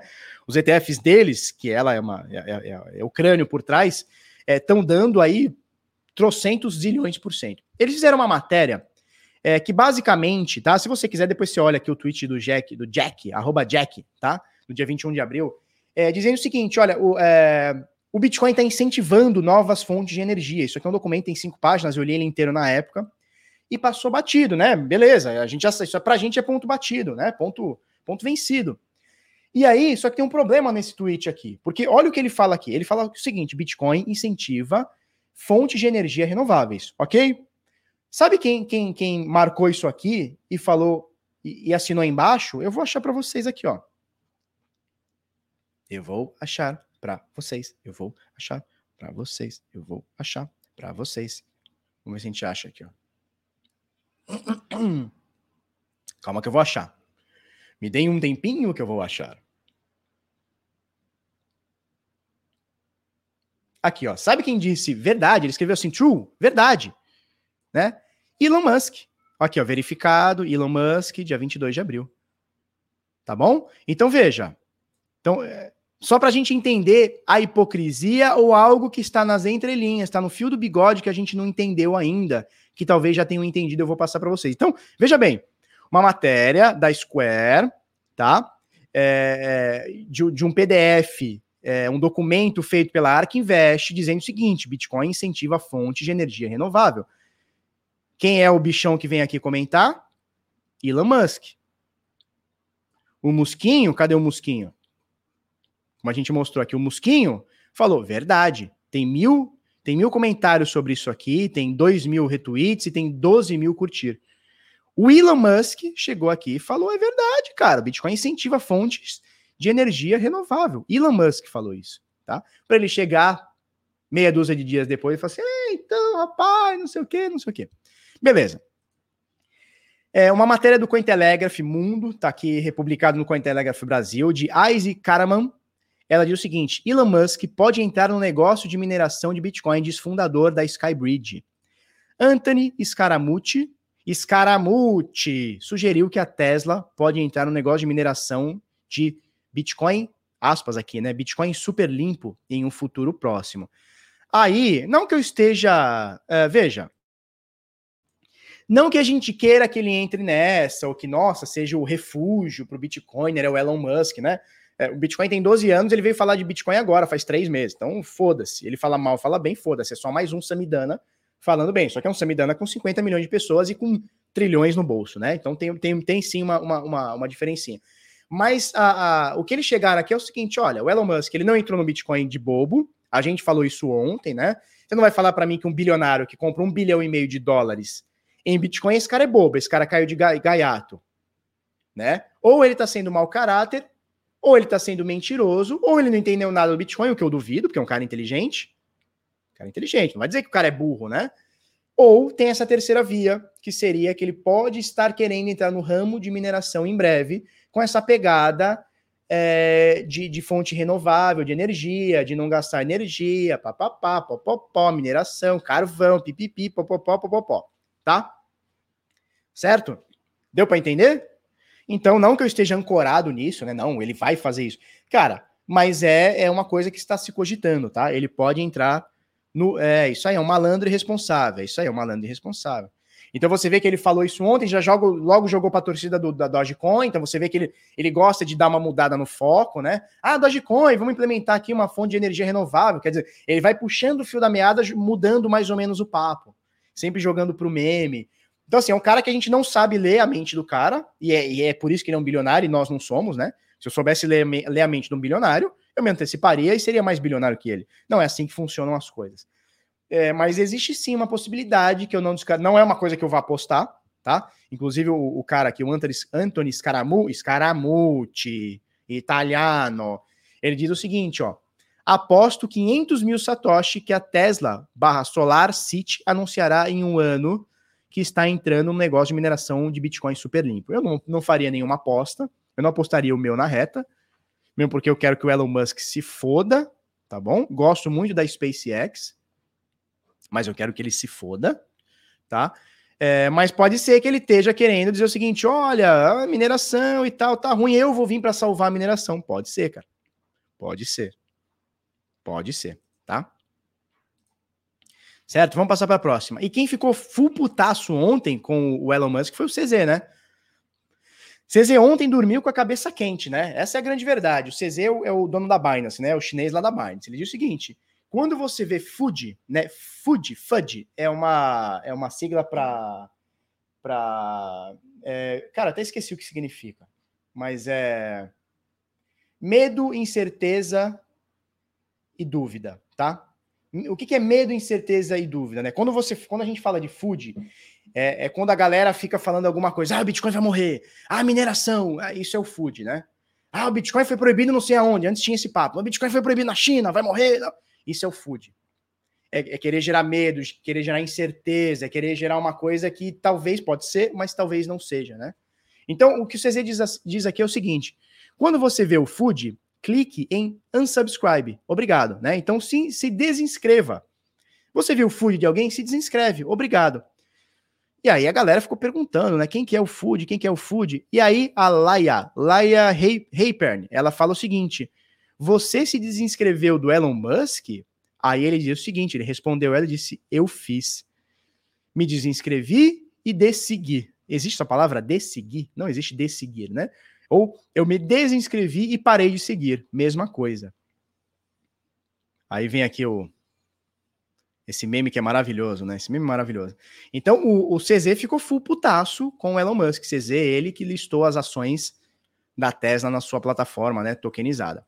E aí a gente vai chegar aqui, que é o assunto em questão do vídeo, né? Depois de uma hora, olha só, depois de 51 minutos, depois de 51 minutos, eu vou falar do assunto principal do vídeo, no momento que estamos com 40, 1.410 pessoas. Eu vou até fazer aqui um, um paintbrush aqui, eu vou tirar essa print aqui, cara. 1.410 pessoas, obrigado. Se inscreva no canal se você não for inscrito. Se você já for inscrito, dá aquele like, tá ok. Beleza. Hum. Exchange Binance está sendo investigada por diversas entidades reguladoras, matéria aqui do Bit Notícias. Isso foi ventilado ontem por praticamente todos os portais de notícias do mundo, né? Por quê? Porque a Binance é hoje a principal corretora em volume. Muita gente vai questionar se é a maior, se a Coinbase é mais forte, papapá, papapó, tem institucional, o OTC da Coinbase é muito mais forte, beleza. Mas não dá para você negar que hoje, em volumes, a Binance é a maior de todas, em volumes absolutos, tá? E ela está sendo investigada por diversas entidades reguladoras. E eu não vou aqui ficar fazendo juízo de valor, é, porque é o seguinte, ele, ele, eles estão sendo investigados, tá? A Binance Holdings, a maior exchange de criptoativos do planeta, está sob investigação de autoridades federais americanas. Uh, ela estava, ela já estava sendo investigada pela Bafin, que é a agência federal alemã de supervisão financeira, que emitiu uma nota oficial de suspeita de violação, violação das leis alemãs pela Binance. Recentemente, pela, pela CVM, eu, eu tenho quase certeza que foi a CVM. A CVM proibiu a Binance de operar derivativos no Brasil, de operar futuros especificamente no Brasil. Tá? Isso foi ventilado e isso foi o ano passado. Eu não sei que pé que tá mas isso aconteceu. Me parece que é a mesma coisa aqui da, da, da Bafin, que é essa agência é federal alemã. Eles estão sendo investigados pela Commodity Futures Trading Commission, que é a CFTC nos Estados Unidos, pelo mesmo motivo do Brasil, só que aqui foi diferente. Aqui eles foram proibidos de exercer, eles tomaram stop order de exercer derivativos para brasileiros, tá? E, e a CFTC está tá, tá investigando porque eles também é, negociaram derivativos para cidadãos norte-americanos sem uma autorização ou dispensa tá? Então me parece as coisas bem parecidas. E agora, o Departamento de Justiça e o Internal Revenue Service, nossa, que inglês bonito, americanos estão investigando a Binance por lavagem de dinheiro e evasão fiscal. Veja, eu não vou aqui ficar fazendo juízo de valor se a corretora uh, de fato permite, está de fato lavando dinheiro, tá? Se permite que lavadores de dinheiro o façam, se permite que mau caráteres o façam. Não é isso que a gente está falando. Tá? Eu, não, eu, eu não tenho nenhuma informação para poder afirmar sim, a Binance deixa lavadores de dinheiro lavarem dinheiro. Sim, a, a Binance deixa sonegadores de dinheiro sonegarem dinheiro. Não é esse juízo de valor, porque eu não sou nem o cara que está investigando, nem investigado. Então eu não tenho nenhuma informação para falar. Mas a gente acabou de falar do FUD, né? A gente acabou de falar do FUD, o próprio CZ falou do FUD ontem, né? É... O que, que acontece? É, quando a gente vê esse tipo de coisa, primeira coisa, se de fato eles estão fazendo coisa errada, eles vão ter que pagar por isso. Os órgãos competentes vão fazer eles pagarem por isso. Ponto. Certo? Ponto. Diferentemente de Brasil que a gente conhece, que aqui é a casa da mãe Joana, é vários, é, é, é um cartel do caramba, lá nos Estados Unidos as, as coisas funcionam. Então, se de fato eles é, fizeram besteirinha, eles vão arcar com isso. O problema é o seguinte: a descentralização está sob ataque. Não que eu esteja falando que a Binance é o supra-sumo da, da, da descentralização. Não, não é isso. Pelo contrário. Pelo contrário. A Binance é uma empresa, logo é centralizada. Tem a sua Binance Smart Chain, que é centralizada. Ponto. Né? O lance é o seguinte: é, a, não consegue se atacar o Bitcoin. Quem que você ataca o Bitcoin? Você ataca o modo que acontece, né? Então vem o Zé Cochato falar de energia. Não, o Bitcoin gasta muita energia. Já falamos sobre isso no vídeo. Ah, o Bitcoin gasta muita energia. Ah, a corretora X está tá fraudando. A corretora Y é, tá, sonegando, tá, tá permitindo que fraudadores. Então, assim, não consegue se atacar o Bitcoin. Então, ataca-se o ecossistema. E isso é uma coisa que foi prevista uh, pelo Manifesto Criptoanarquista da década de 80, se não me engano, 88. Tá? Depois procurem aí o Manifesto Criptoanarquista, de Timothy May. A gente já mostrou aqui algumas vezes. No, é, é, é, um, é, um, bagulho de quatro parágrafos. O Avelino, lá, a turma lá do Avelino, é, é, é como é que fala? Traduziu, tá? e no, no, terceiro parágrafo ele diz o seguinte: olha, as autoridades vão de qualquer forma, de qualquer forma, as autoridades vão tentar passar como Bitcoin, e aí a gente inclui o ecossistema, como dinheiro de fraudador, dinheiro de sonegador, dinheiro de traficante, é, desintegração social, dinheiro de terrorismo, para tentar desestabilizar, para tentar formar uma opinião pública no seguinte sentido: olha, é, entre terroristas, sonegadores, comedores de criancinha é, e evolução, a gente fica com a falta de evolução para poder matar esses terroristas, sonegadores, comedores de criancinha, piriri pororó. Então, atacar o Bitcoin, eles já viram que não tem como.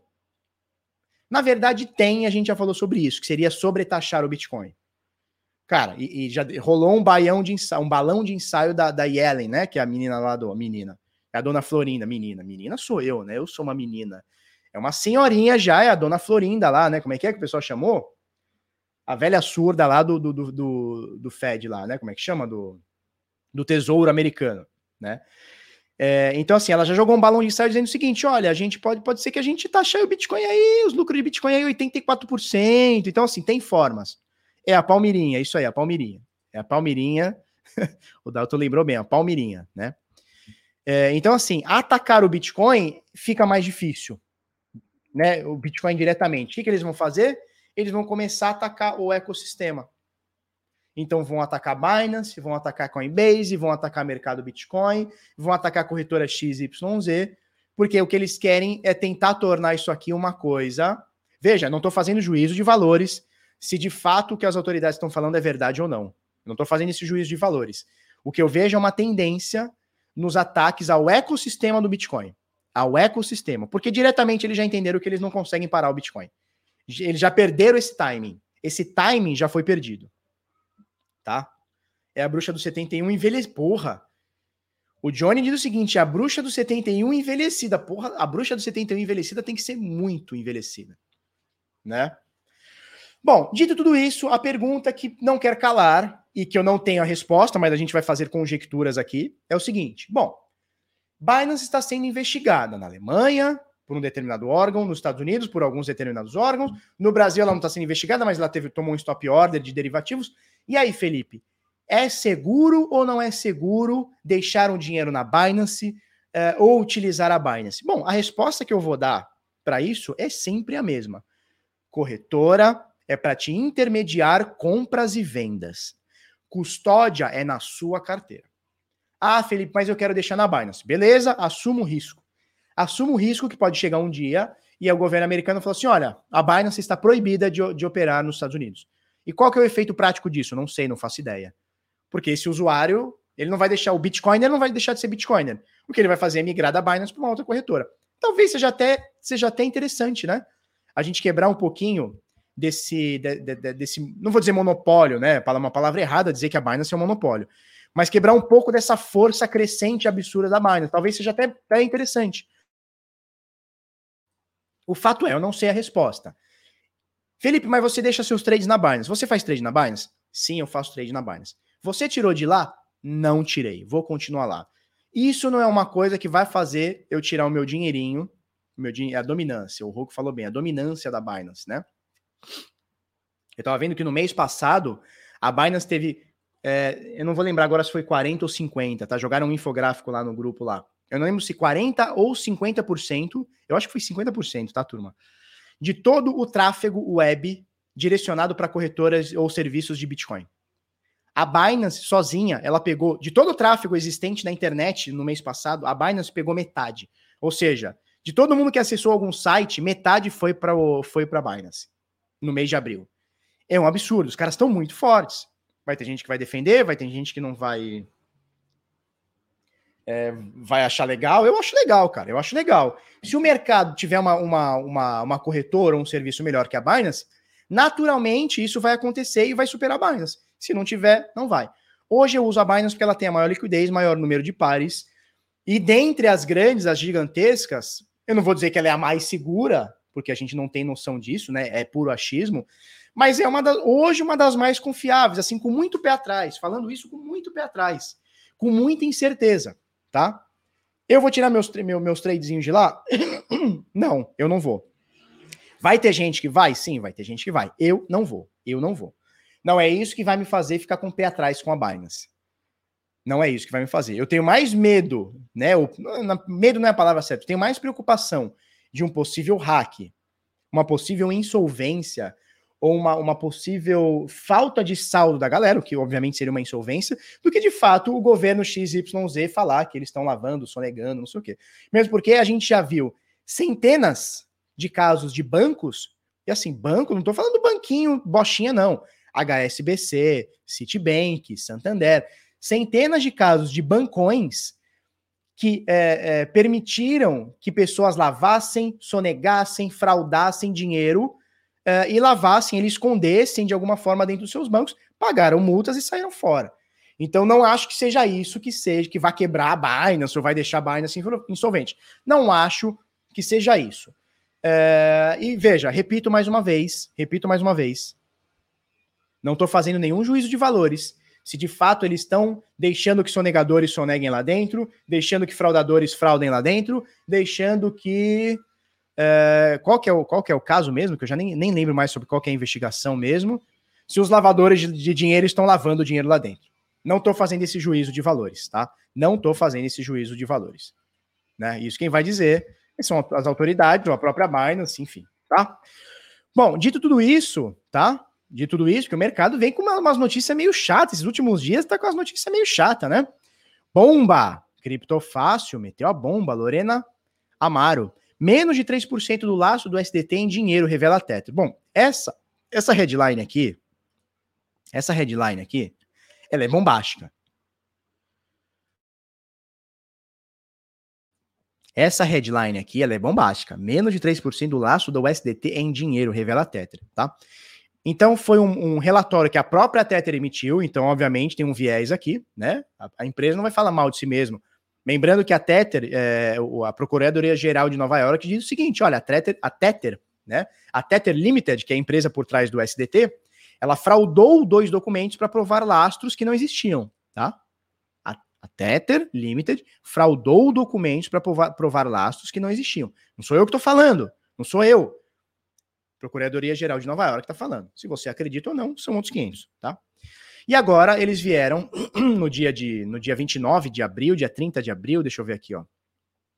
Eles divulgaram na terça-feira, dia 13, é, mas é um relatório de 31 de abril, como é composto o lastro do SDT, tá? Eles dizem o seguinte, 76% é, do lastro de USDT são compostos por dinheiro equivalente, ou seja, a quantia nem sequer é preenchida por dólares, o que não tem nenhum problema quando a gente fala cash, não necessariamente o cara tem dólar no cofre, né? Quando você fala assim, ó, o, El, o, o Elon, já vai falar do Elon Musk, Warren Buffett, quando ele tem lá um cozilhão de, de, de dólar, né, em cash para comprar, não, ser, não necessariamente tem uma conta no banco. Ele pode trocar por títulos corporativos, é, e, e exatamente o que eles estavam falando, vamos achar aqui,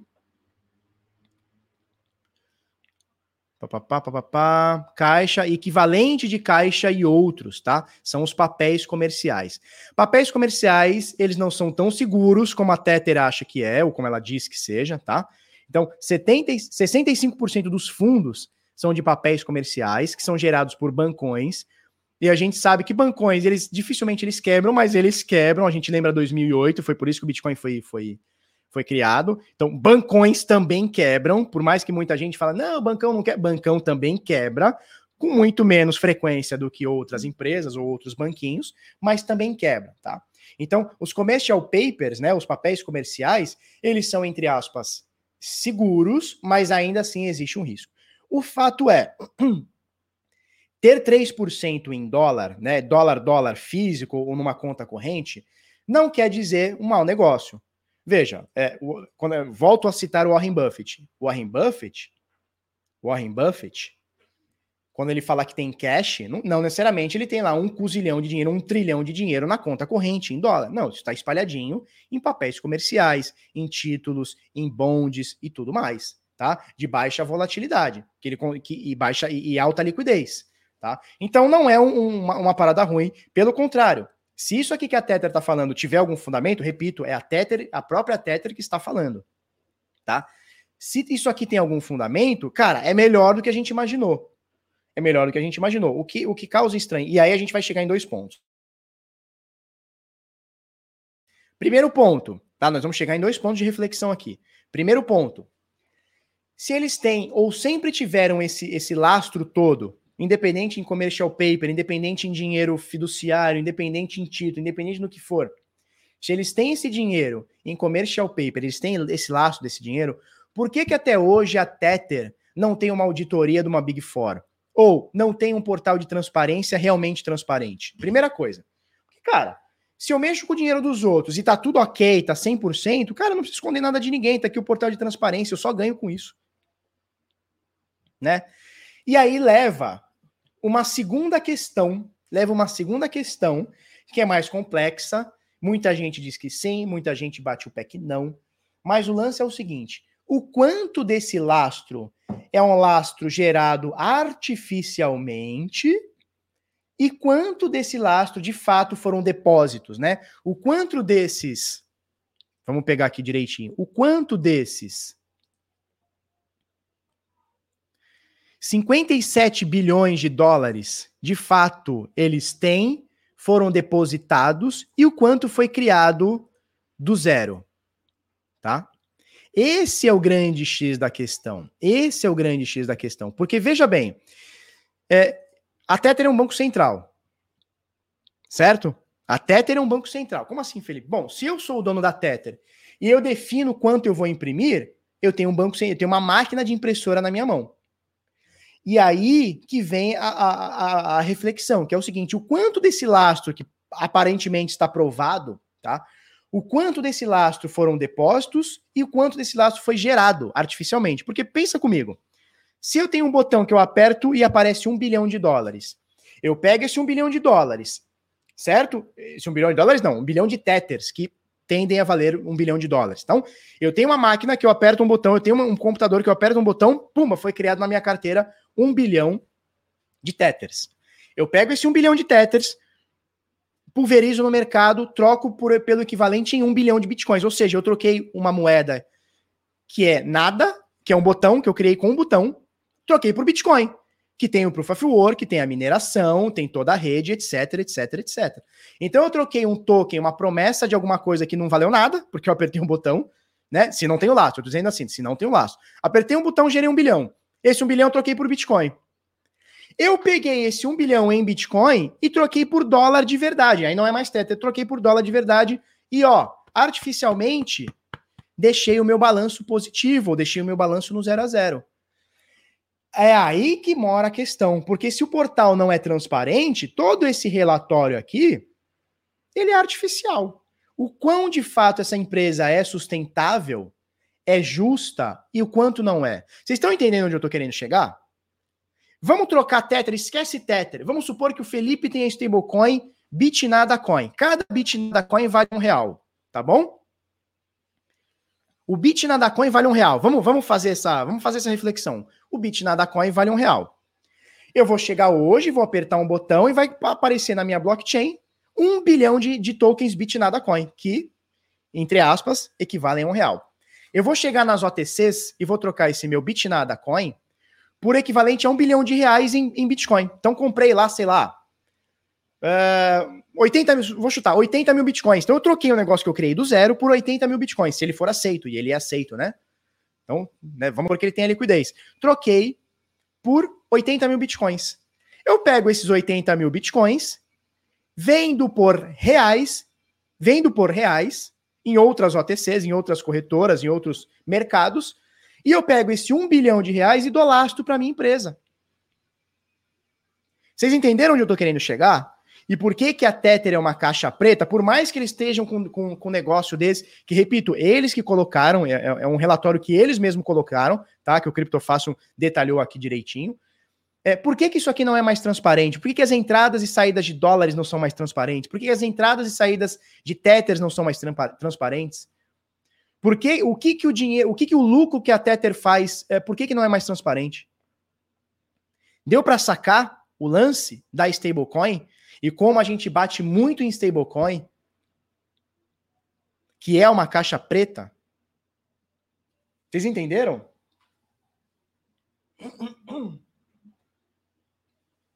É uma caixa preta, tá? Por mais que o balanço hoje seja 0 a 0, eles tenham todo o laço da grana, tal, é uma caixa preta. Continua sendo uma caixa preta. Agora, você tem, por exemplo, a DAI, tá? Que é uma, é um stablecoin de algoritmo, DAI Stats, que você, em tempo real, vê toda a colateralização da rede. Tá? Só você entrar aí, daistats.com. Vou até colocar aqui no chat da amizade. A DAI é uma, tá, pessoal? É uma alternativa, é uma alternativa a stablecoin, a Tether, tá? É, então veja, hoje a rede tem 4.729 DAIs, né? Aliás, ela tem. É isso aí, ela tem 4, 4 milhões, mil, milhão, bilhão. Ela tem 4 bilhões, 4,7, 4,7 é, DAIs. 4,7 milhões de DAIs, tá?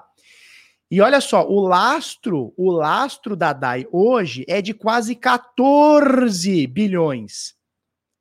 Certo? Isso aqui é transparente. Então a gente sabe tudo que foi é, colateralizado na rede. Então, esse é o lastro do DAI. O LAI hoje são 4,7 bi de moedas e eles têm praticamente 10 bi a mais de valor colateralizado. Esse é o lastro do DAI. Então, isso aqui é uma stablecoin. Ó, inclusive, o site agora tem várias, várias línguas, né? Será que tem Brasil, português aqui? Brasil não tem, né? É, não tem português aqui. Quem sabe um dia tenha. tá? Então, a gente tem aqui em tempo real tudo que tem colateralizado em USDC. Tudo que tem em Rapid Bitcoin, que é um, é um sintético de Bitcoin. Tudo que tem em Trust USD, TUSD. Tudo que tem em KNC. Tudo que tem em ZeroX, né, a ZRX. Tudo que tem em Mana, Decentraland. Tudo que tem em Pax, que tem, é outra stablecoin. Certo? Tudo que tem em Compound. Tudo que tem em LRC. Tudo que tem em Link. Tudo que tem em Balancer. Tudo que tem em Wi-Fi. Tudo que tem em GUSD, que é da Gemini, né, o dólar da Gemini tudo que tem em Uni, tudo que tem em RainBTC, que também é um tokenizável de, de, de Bitcoin, tudo que tem em Aave, olha só, tudo que tem em Uni versão 2, sacou? Tudo que tem em BAT vai estar aqui também, sabe? Então, assim, tudo que você tem dentro da rede, ó, tá aqui resumido, ó. Ethereum tem quase. Ah, não, aqui é o Ethereum Price. Não, aqui é o, é o preço do Bitcoin. Tá, tudo que você tem colateralizado aqui, você tem de forma uh, definida e transparente. Então é um lastro que você olha e fala, cara, hoje tem 4 bilhões de DAIs, quase 5 bilhões de DAIs, e tem 14 bilhões de lastro.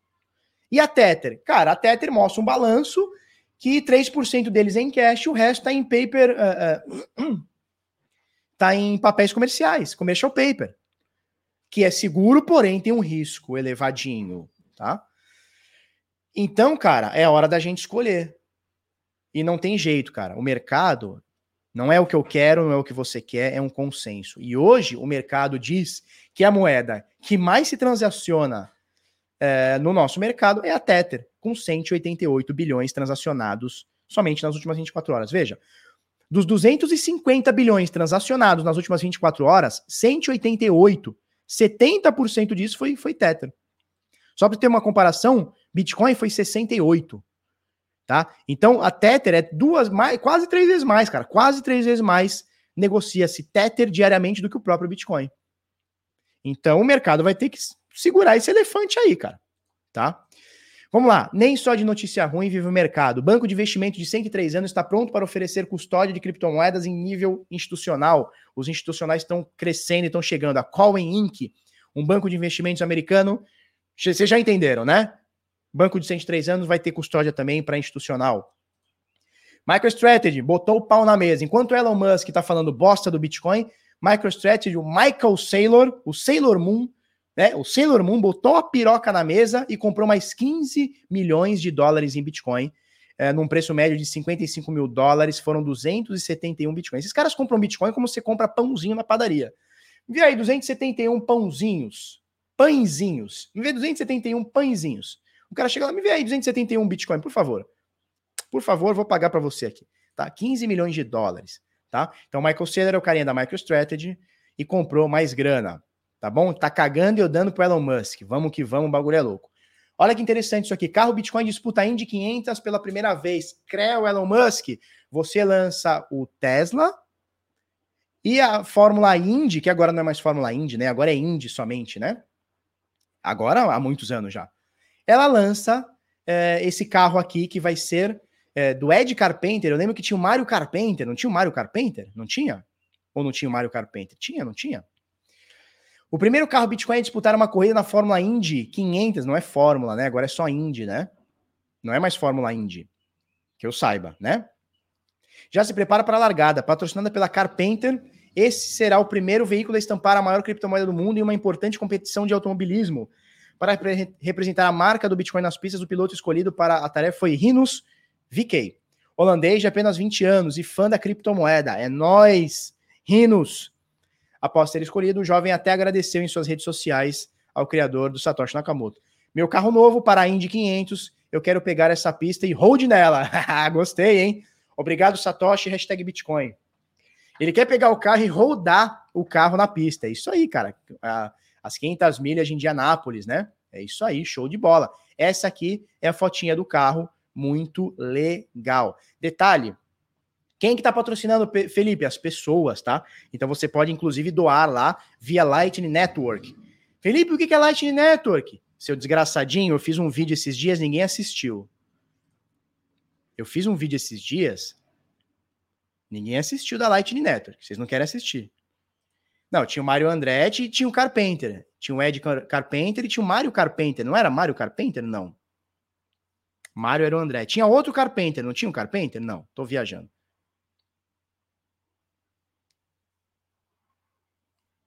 Ó, o Paulo Costa disse que viu. Ainda não viu. Vai lá assistir a porra do vídeo da Deu um. Eu odeio fazer esse tipo de vídeo e ninguém assiste ainda, hein? Hum. O Lucas Trevisani assistiu chorando porque o Bitcoin tava caindo, é verdade. É verdade. Só se for Mario Kart. Ô, oh, Mario Kart era bom, eu gostava, hein? Beleza. Verdade, esqueci do vídeo. Vou assistir assim que terminar. Valeu, Domingues. Show de bola. É isso aí, turma. Então é isso aí, ó uh, Bitpoint na Índia. Eu quero assistir essa corrida, cara. Eu gosto de ver as 500 mil, eu gosto muito de NASCAR. Meu pai gosta muito de Fórmula 1, eu gosto muito de NASCAR. Não que eu seja um cara, não sei tudo sobre corrida, não. Mas eu gosto de NASCAR, adoro NASCAR. Acho show de bola, cara. Acho muito emocionante. E a Indy também, né? Também. Certo? É, turma, temos perguntas? Temos perguntas? Felipe, o SDC também não é bom? Cara, é melhor, ela é mais transparente, apesar de ser uma transparência que eu já vi muita gente, eu nunca fui atrás, mas o francês esses dias fez uma, ah, esses dias, há uns tempos atrás, né? Fez, um, fez uma vasculhagem, também é meio assim, olha, é, lo seguro sou eu, como é que é o... Como é que é aquela propaganda? Tinha uma propaganda que era... La garantia sou eu, né? A garantia sou eu. Eu tô falando, é tipo a Tether, né? Ó, eu tô dizendo aqui que tem, hein? Então, se eu tô dizendo que tem, é porque tem. Então, complicado. Vídeo de quem mesmo? Cheguei atrasado o meu, cara, da Lightning Network. Deu um trabalho fazer aquele vídeo. Eu odeio fazer vídeo, eu tenho que ficar recortando, editando. Eu gosto disso aqui. Abrir a câmera e falar igual um desgraçadinho. Tá? E vamos, vamos agradecer, cara. A gente bateu 1.647 pessoas na live. Muito obrigado. Se você já é inscrito no canal, dá aquele like. Se você não é inscrito, se inscreve. Por que, que se inscreve? Porque todo dia a gente joga um conteúdo aqui bem denso. Hoje são uma hora e vinte de conteúdo. Dá aquela presa para nós, se inscreve aí. Proof of Like, isso aí, Proof of Like. Lembrando, falar em Proof of Like, falar em Proof of Like, hoje à noite nós vamos fazer o Happy Hour Cripto às 20 horas horário de Brasília, tá, turma?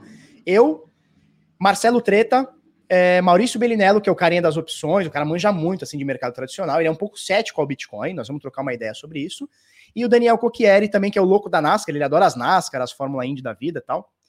É, e, e, o Daniel Cocchieri também vamos, vamos falar um pouquinho de tokenização, tem novidades sobre tokenização, tá bom?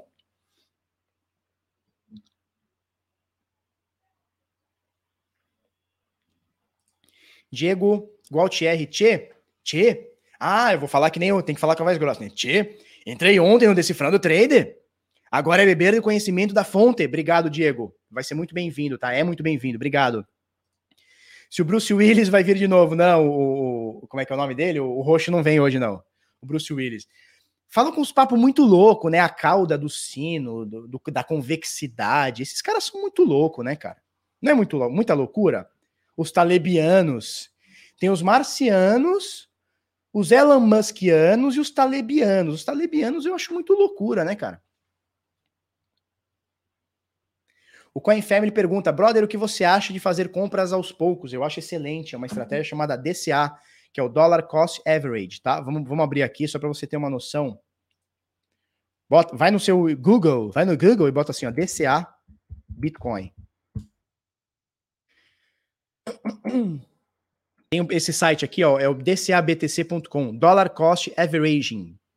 Tá? Ele calcula o quanto você colocando X dinheiro, pode ser 10 dólares por semana, por dia, por mês, 100 dólares, você põe aqui mil dólares, não importa, por semana, é, a cada duas semanas, por mês, por dia, você coloca aqui e coloca quanto você teria gasto aqui ó, nos últimos, lá, vou botar aqui quatro anos, vai?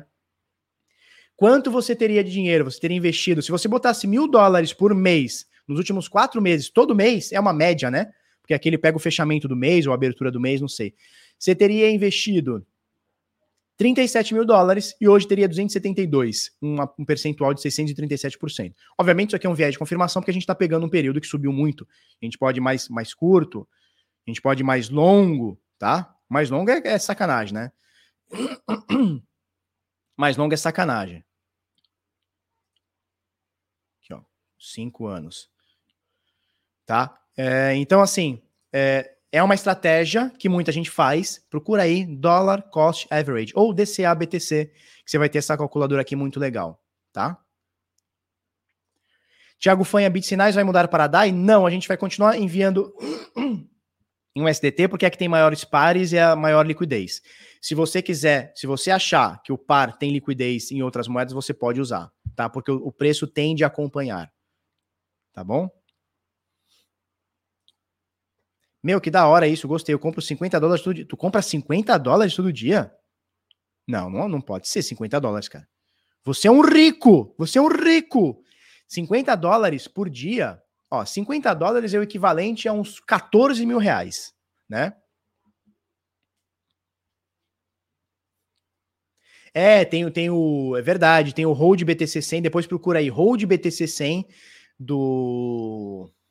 Caralho, eu esqueço o nome de todo mundo, cara. Do Dr. Huberto, tá?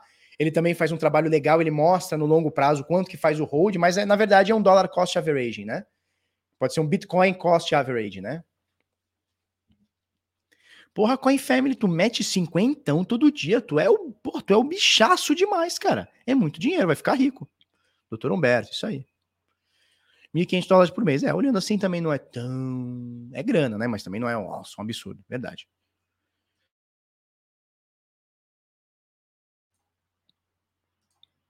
O Milton Júnior tá perguntando se eu tô com raiva. Se eu tô com raiva do Caio? Eu com raiva do Caio Vicentino? Por que, que eu estaria com raiva do Caio, cara? Meu amigo. Por que, que eu vou estar com raiva do Caio? Ele só não vai comparecer hoje, porque hoje é o dia que ele faz a turma dele lá, ele mete bronca na turma.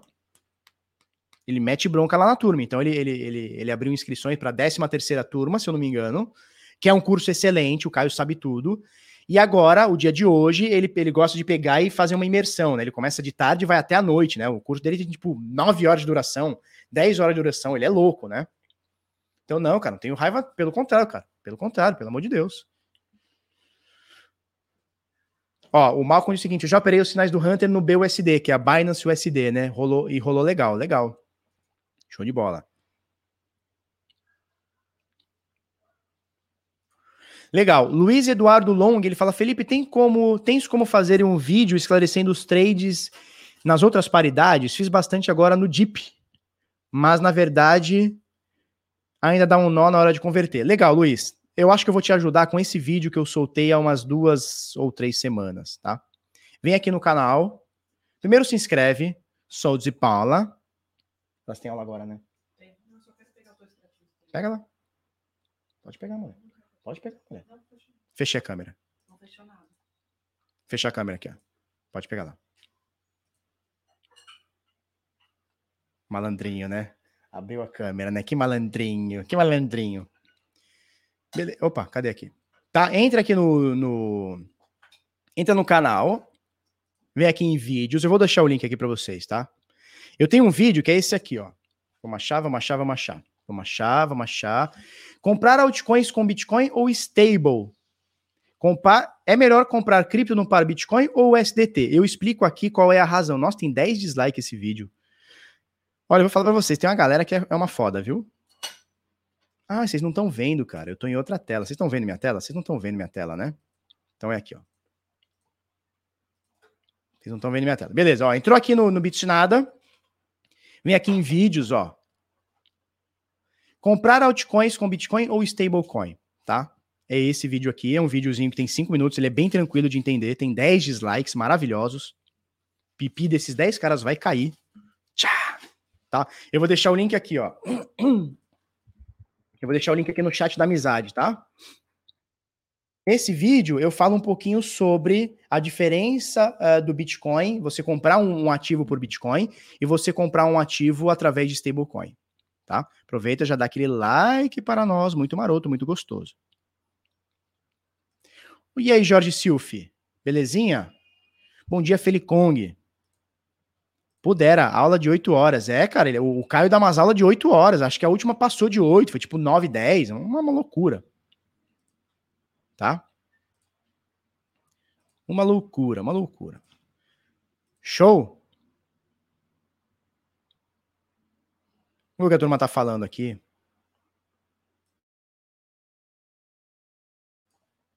Vinícius Bond, aprendo muito com você toda manhã. Não consegui me inscrever no curso ontem. Dá tempo? Valeu, Vinícius. Obrigado, hein? Obrigado pelo apoio. Cara, não dá mais. Não dá mais. É, fica para a próxima turma, tá? Eu vou abrir aqui para vocês. Cadê aqui? Cadê aqui? www.decifrando.trade, o link tá na descrição. É, deixe seu nome, seu e-mail, a gente abre aí num futuro breve aí, tá, turma? Mas agora tá encerrado, tá? No curso a gente aborda análise fundamentalista? Não. A gente aborda mercados, mas não é, não fala sobre análise fundamentalista, tá? Apesar de tocar em alguns conceitos uh, nas, nas lives semanais, mas não, a gente não, não é o escopo, tá? O Luiz Santos perguntando se o Caio caga enquanto dá aula. Cara, é possível. É possível que ele caga. É possível. Flávio Del Valle, por que não teve mais entrada no Crypto Swing Trade? Flávio, porque o mercado despencou. Despencou muito, né? Excessivamente. O mercado perdeu 30%. Então a gente precisa recuperar alguns parâmetros para ter novas entradas, né? Beleza? Quantas abas eu tenho no navegador? Cara, eu tô com três navegadores abertos. Essa é a realidade. Um para o StreamYard, outro que é um guia meu e outro que é esse aqui que vocês estão vendo, cara. Esse aqui deve estar, tá, é o Brave, tá? Que eu tô. Esse aqui deve estar tá com uma, duas, três, quatro, cinco, seis, sete, oito, nove, dez, onze, doze, treze, 14, 15, 16, 17, 18, 19, 20, 21 abas. Não é muito também, né? 21 abas. Bom, eu compro um computador bom para ele, ele, ele me dar suporte, né? Processador bom, memória boa, para poder não travar essa bosta, né? O Jaspion, yeah! ele diz o seguinte: vou inventar um curso de como limpar seu cu de maneira eficiente. Gostei, cara. Você vai limpar meu cu de maneira eficiente? Gostei. Turma, brigadaço, vocês são foda. Batemos mais de 1.600 pessoas, agora temos 1.370 pessoas. Brigadaço. Se inscreve no canal se você não for inscrito. Se você já for, dá aquele like para nós. Se liga, que o bagulho é louco. Hoje à noite, 20 horas, horário de Brasília. Eu, Marcelo Treta, Maurício Belinello e Daniel Cocchieri. Vamos que vamos, vamos quebrar tudo. Um beijo, um queijo para você. Ah, detalhe! Vocês queriam a notícia da viagem, né? Vou viajar semana que vem. Acho que eu falei ontem, eu nem sei se eu falei. Vou viajar semana que vem. Teremos vídeo? Teremos, porque eu vou levar toda a tralha. Eu vou tentar levar toda a tralha, espero que a internet lá pegue legal. Vou levar meu modemzinho e tal, piriri, pororó. Espero que pegue legal. Mas o pessoal já sabe, né? Quando a gente viaja, tem uma tendência forte de alta. Espero que se mantenha, porque eu não quero mais ver o Bitcoin caindo. Chega! Chega de queda. Um beijo e um queijo.